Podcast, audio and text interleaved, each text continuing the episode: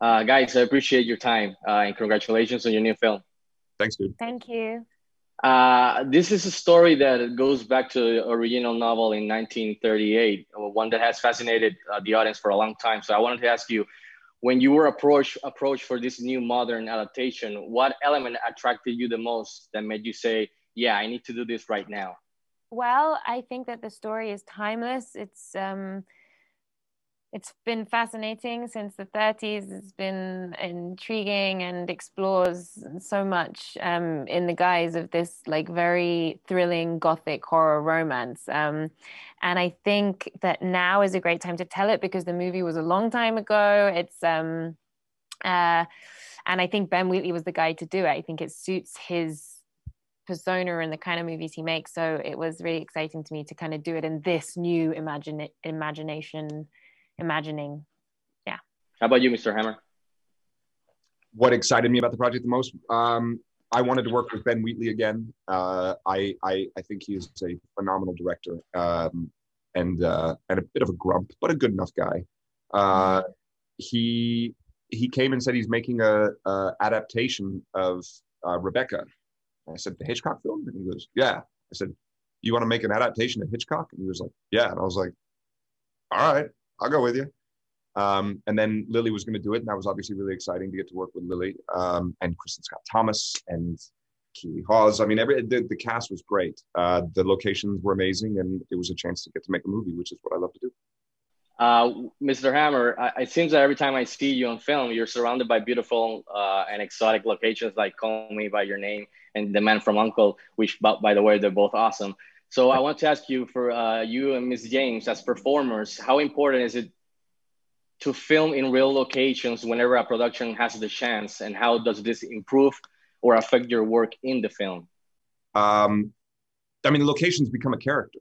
You know, if you're if you're shooting in a beautiful location, it, it becomes something that everyone is interacting with, both the audience and the actors. Um, so it can be really informative. You know, I mean, people in you know, the south of France drink wine differently than they do in England. They eat food differently. They do everything differently. So it becomes very sort of like an informative part of the process, which I like. How about you, Miss James? Yeah, I totally agree. I mean, God, it's such a gift to really be somewhere where the where the film is set. It, it, you know, you you you have to act less.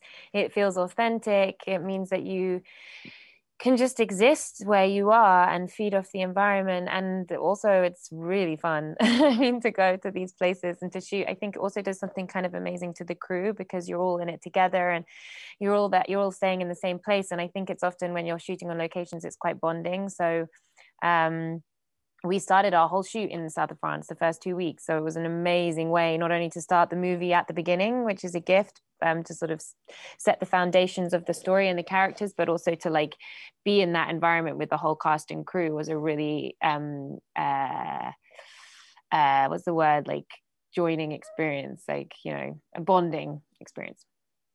Nice. Uh, before letting you guys go, uh, going back to the 1940 uh, film in black and white, I wanted to ask you uh, both, uh, which are some of your all-time favorite black and uh, white films? Let's start with it, Ms. James. Oh my god, I can't I can't think of one black and white movie. My brain is like, but oh, I love the artist, and that was more recently. That was amazing. Oh, okay, oh yeah. and what about Cold War film. that came out? That was black and white recently. God, I love that movie. But from, I mean, Rebecca Rebecca's pretty great. um, Good answer. Good answer. Yeah. you go. How about you, Mr. Uh, Hammer? Uh, I, I think newer black and white films, um, Pi by Aronofsky, and then nice. older probably. Oh, I have one Cleo I watched recently that's old. It's French. Cleo a Cinq Sept. It's amazing. That's black and white by that incredible uh, yeah. French director. I can't figure her name. Oh. Agnes Agnes oh. Varda or something. Yeah. Um, Varda. Yeah. Oh, and yeah. then uh, uh, uh, uh Casablanca. Oh. Yeah. Good one.